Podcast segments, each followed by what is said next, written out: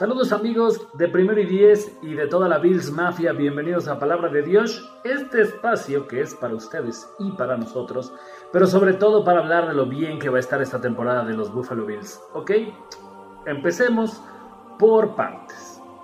¿Por qué en blanco y negro? Pues porque me dio la gana y porque creo que así resaltan mejor los gráficos que le voy a estar presentando de este lado.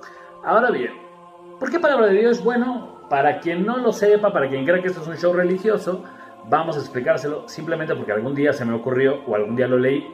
Algún día hice el análisis de, de dónde había sido la primera persona que utilizó la palabra o la referencia de Dios para Josh Allen y es un fan en Chile, pero bueno, yo la verdad es que no recuerdo si la leí de ahí o me la apropié básicamente y decidí empezar a llamarle Dios Allen y por eso llegamos a esto, a Palabra de Dios, el espacio de los Buffalo Bills en primer y diez. Ahora, esto no va a ser, para los que lo están pensando así, esto no va a ser un eh, análisis completo de todo lo que viene, porque siento que para eso tenemos los otros programas, Playbook, eh, Overreaction, On the Review, no se pierdan todos, son fantásticos. Entonces, mi intención es hacer algo diferente, mi intención es contarles un poco de la historia de los Buffalo Bills, por qué estamos de moda. También voy a tener pronósticos, vamos a tener invitados eventualmente. Este solamente es el primer capítulo, así que relájense un chingo. Y vamos a empezar con todo lo que tiene que ver con los Buffalo Bills. Historia, pronósticos, datos, eh, vaya, todo lo que ustedes saben que necesitan para disfrutar más sobre el equipo. Justo por ello, quisiera empezar con eh, una leyenda, una leyenda que durante toda la pretemporada fue lo que más estuvo hablando, sobre todo en estos eh, grupos de fans donde queríamos y donde le exigimos aún a la, a la directiva, bueno, a la, al front office de los Bills, que nos regresen el casco rojo. Todos los que nacimos en los noventas queremos el casco rojo. Así que bienvenidos a Palabra de Dios. Esto es el mito de Dios.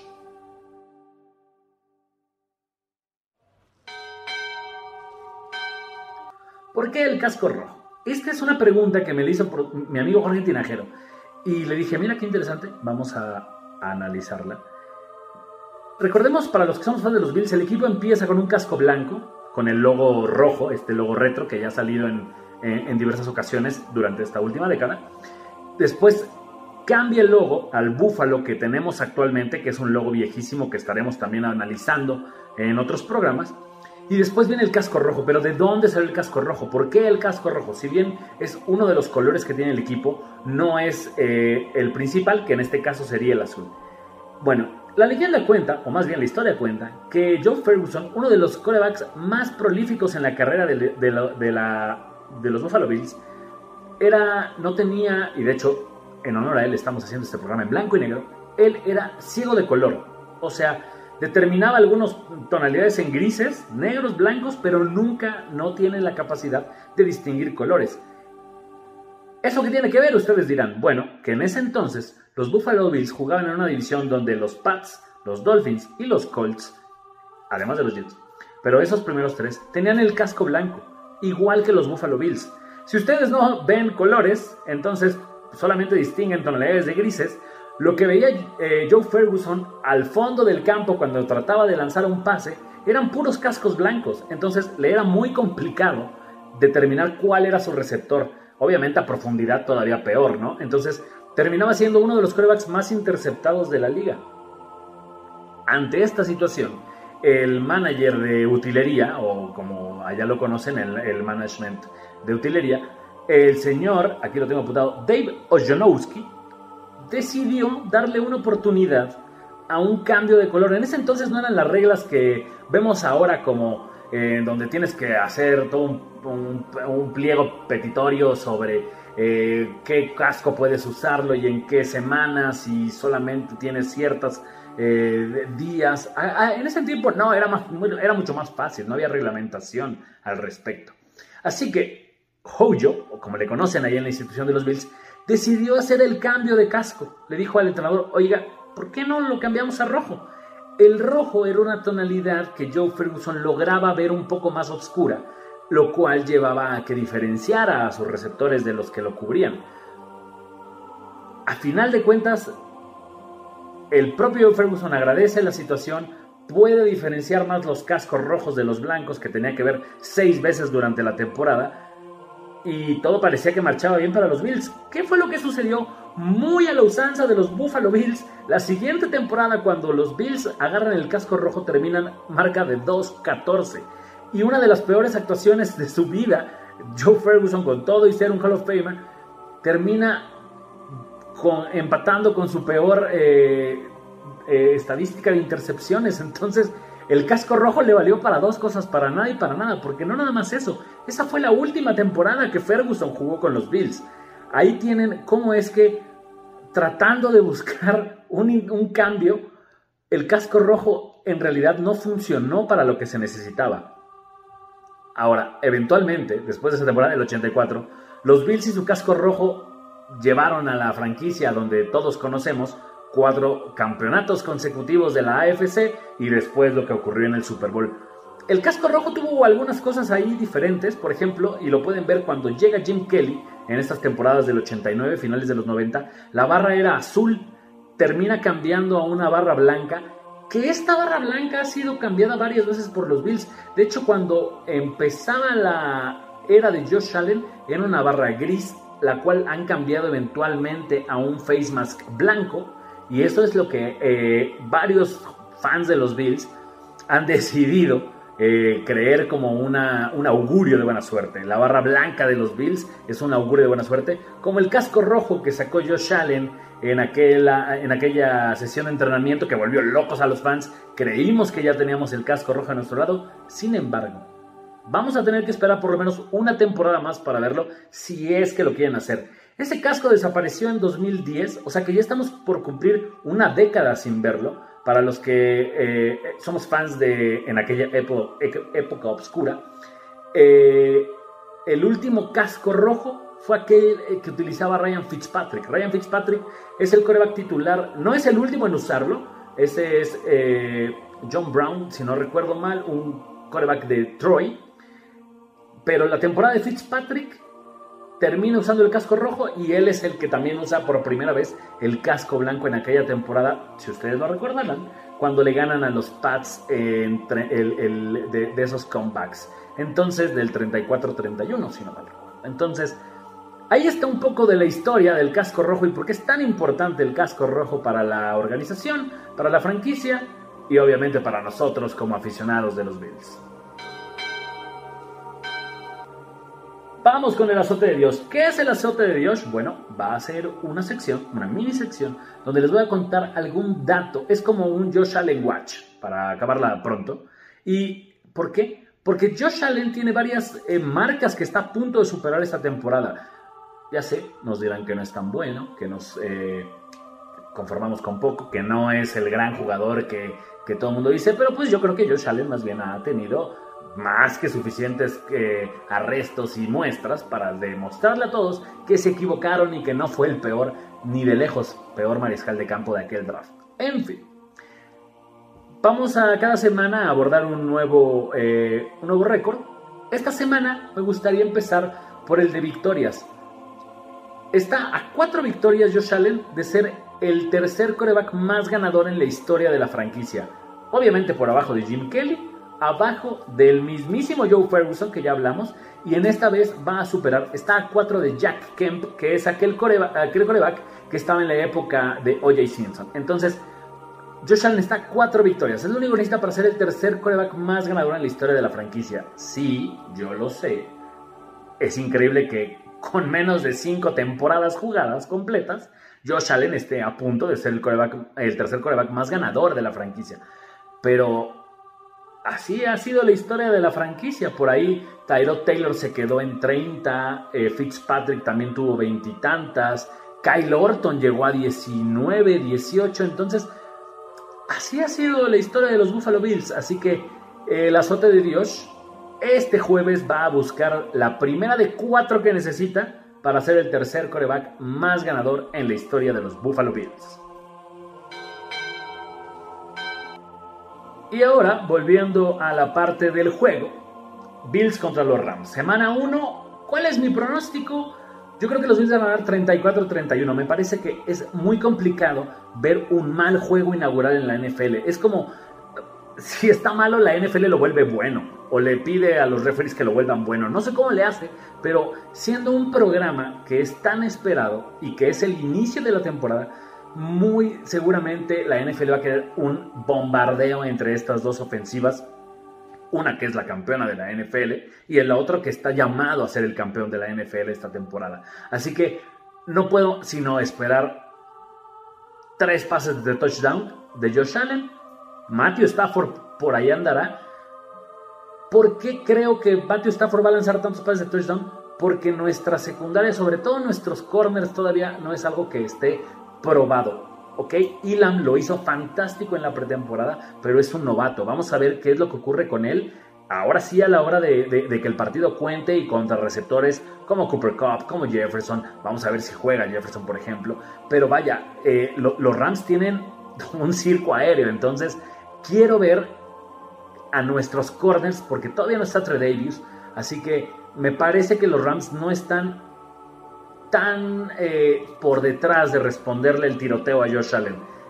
También me parece fantástica la oportunidad de por fin ver a Dix, a Gabe Davis como un legítimo eh, receptor número 2, a Isaiah McKenzie, tanto tiempo que esperó Little Deary eh, el poder estar siendo considerado como un, slot de referencia para Josh Allen. Obviamente el poderío de Dawson Knox, vaya, los Bills llegó el momento de probar que están listos. Puede que pierdan, no me sorprendería tanto una derrota, sin embargo necesito verlos como este gran circo aéreo que nos ha estado prometiendo y como terminaron la temporada pasada. Después de ese juego contra los Pats en Foxborough, creo que vimos el mejor Josh Allen que hemos visto.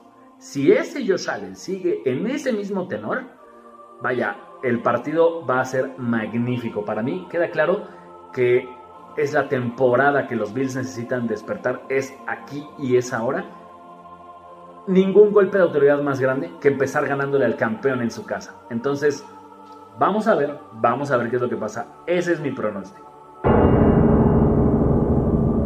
Ahora vamos a los números porque estos son muy importantes para mí. Eh, las tendencias, las estadísticas, todo esto Funciona muy bien porque aquellos que olvidan la historia están condenados a repetirla, así que si ya se olvidaron de cómo ha sido la rivalidad entre los Bills y los Rams, puede que se lleven una sorpresa. De entrada, no son muchos juegos, hay que recordar que son interconferencia, entonces no es lo común que se enfrenten Bills y Rams, nunca lo han hecho en playoffs, entonces solamente cada cuatro años llega a darse este juego. Sin embargo, el récord le, le favorece a los Bills. 8-5 se han enfrentado escasas 13 veces en la historia, pero los Bills sorprendentemente tienen a los Rams en una cierta paternidad que incluye que en las últimas cuatro veces que se han, de las últimas cinco veces que se han enfrentado, cuatro han sido victorias para los Bills. La última victoria de los Rams data del 9 de diciembre del 2012. Ya estamos a casi una década de que Sam Bradford, Sam Bradford le ganó un juego 15-12 a Buffalo. Ese Buffalo que traía a Lindell, que traía a Trent Edwards, que traía toda esta gama de jugadores que nos quisiéramos olvidar por lo poco que dieron a la institución. Pero así fue. De los últimos cinco juegos, los Bills han ganado cuatro. El más reciente, hace poco, que fue el de eh, los Rams visitando a los Bills, un juegazo que los Bills lo tenían dominado a placer. Vino una jugada donde después de un pase híjole, bastante, bastante considerable como completo y que terminó siendo una de las mayores equivocaciones de los, de los referees contra los Bills ese año, terminaron por marcar intercepción a favor de los Rams. A partir de ahí los Rams se encarrilan, ponen contra las cuerdas a los Bills y Josh Allen saca con la última serie a un pase, si no mal recuerdo, a Croft, a Tyler Croft. Ganan ese juego los Bills, lo ganan en casa, en plena pandemia, entonces hace, hace, no muy poco que se vieron las caras. Aquella vez incluso Aaron Donald le puso una arrastrada a la, liga, a la línea ofensiva de los Bills. Quiero ver esta línea nueva que está mucho más eh, amalgamada con nuestro nuevo coordinador ofensivo. Vamos a ver qué tanto hemos dejado atrás a Brian Dable y esta de repente jugadas que se sacaba que eran un playbook fantástico pero que mucha gente decía es que le da demasiado el balón a Josh Allen para que corra con él, ya no debería estar corriendo tanto, necesitamos más a nuestros corredores, necesitamos más involucrar a David Singletary, eh, a Zach Moss, esta vez llega eh, el hermano de Dalvin Cook, entonces quiero ver a los Bills contra esta línea defensiva que ya sabemos lo que puede hacer, pero también quiero ver a Von Miller, quiero verlo contra la línea ofensiva del campeón. Es cierto, ya trae algunas bajas, pero vamos a ver si es todo lo que nos han prometido esta nueva defensiva, porque creo, y es el sentir de varios fans de los Buffalo Bills, que uno de los principales responsables en aquella derrota contra los Chiefs no fue castigado. Se fue nuestro coordinador de equipos especiales, pero no se fue Leslie Fraser. Entiendo que el coach McDermott es uno de las... Eh, vaya, él es de verdad quien comanda esa defensiva, pero nuestro coordinador defensivo no se fue. Y si hubo un error en esos últimos 13 segundos contra los Chiefs, es la defensiva que puso en el campo Leslie Fraser con una formación que le dio todo el tiempo el mundo a Travis Kelsey para completar ese pase y también para llevar a Mahomes a que pudiera poner en tiro de, gol a su pateador. Entonces, me parece que será interesante ver a los Bills contra un gran equipo, contra un equipo que acaba de ser campeón y que estará en casa con todo este show de presentar su pendón de campeones, de una ceremonia donde otra vez eh, saldrá el dueño o saldrán eh, este jugador, no recuerdo el nombre, que además se parece a mí, que fue el NFL Walter Payton Man of the Year. O sea, saben, seguramente va a ser toda una fiesta que los Bills van a tratar de aguar. Entonces, no nada más eso, es el campeón contra el supuesto nuevo campeón. Así que es algo que es momento de ver y espero que nos divirtamos bastante. Recuérdelo, la fiesta de primer y 10 va a ser este jueves en el Multiforo 246 Ahí en la colonia Roma, ustedes pueden llegar, vamos a estar viendo el partido, va a haber alitas, va a haber chelas, va a haber, eh, va a haber regalos, va a haber regalos bastante interesantes. Así que no deje de asistir al Multiforo 246 en la colonia Roma, Crétaro 246 es la, eh, la dirección. Así que ahí están unos pasitos del Metrobús Sonora. No, de verdad, no se lo pierda.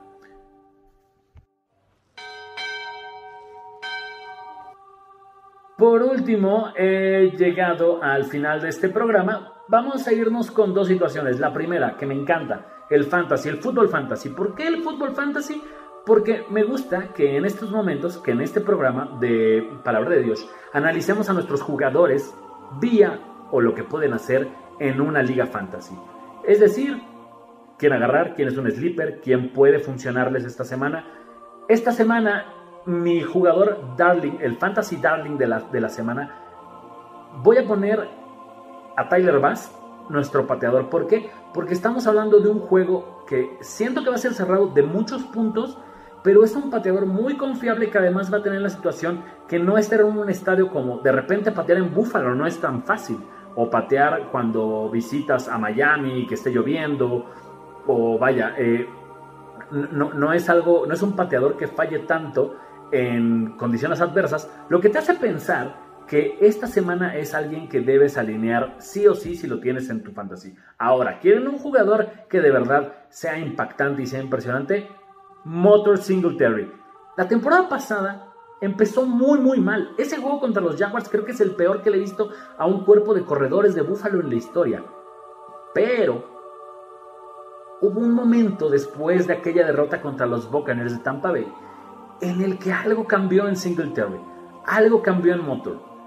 Empezó a esperar los bloqueos, a que se desarrollaran las jugadas, le empezaron a dar más la bola por fuera. Creo que esta temporada, si hay un jugador de los Bills que va a despegar, es nuestro corredor. Todos sabemos que Josh Allen puede lanzar tres pases de anotación, que Stephon Dix puede agarrar esos tres pases, que Gabe Davis es alguien que está por eh, despegar como un receptor número 2, terror de la liga en una dupla.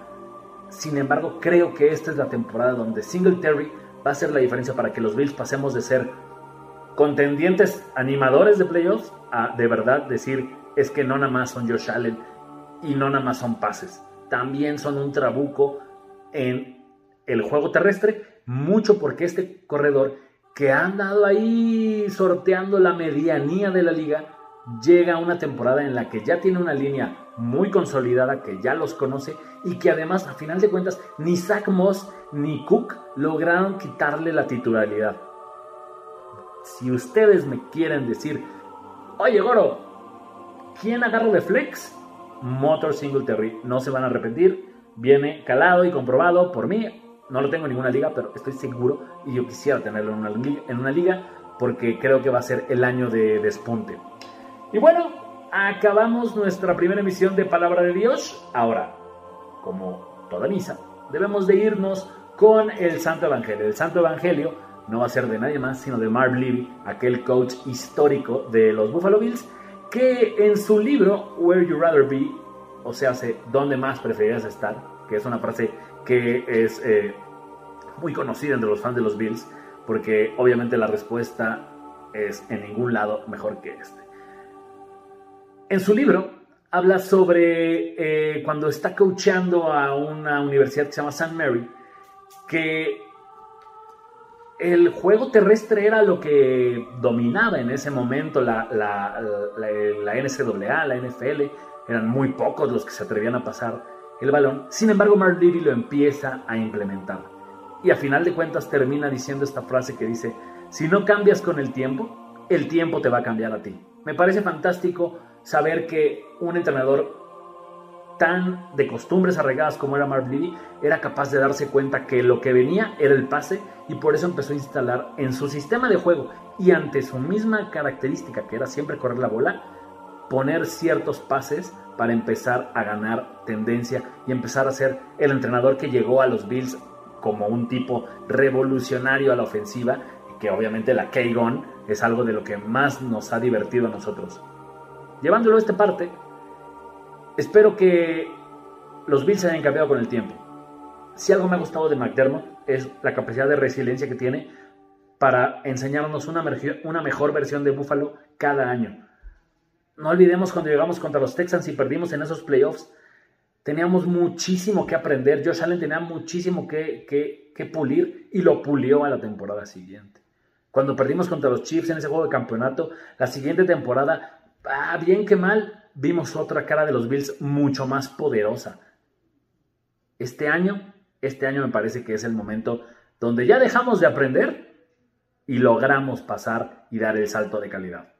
Esto es palabra de Dios. Nos vemos cada miércoles en la noche. No se pierdan los demás programas de primero y diez, ya lo sabe, Overreaction, mini Overreaction después del juego de jueves por la noche y de los de los domingos, además del Overreaction perfecto, precioso de los lunes.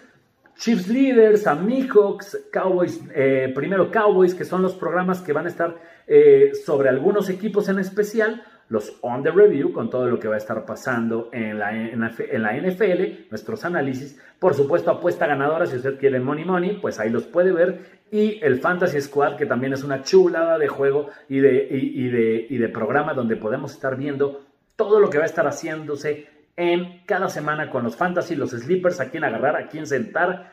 No lo olvide, yo soy Carlos Gorospe, esto es Primer 10 y bienvenidos a Palabra de Dios.